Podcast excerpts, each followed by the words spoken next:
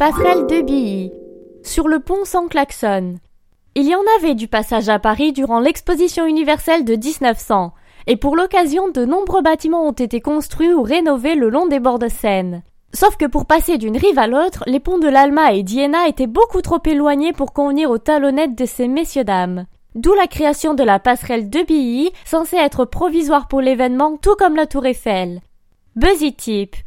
Depuis le pont, tu peux encore apercevoir les traces de la grande crue de 1910 ainsi que la plus récente de 2016.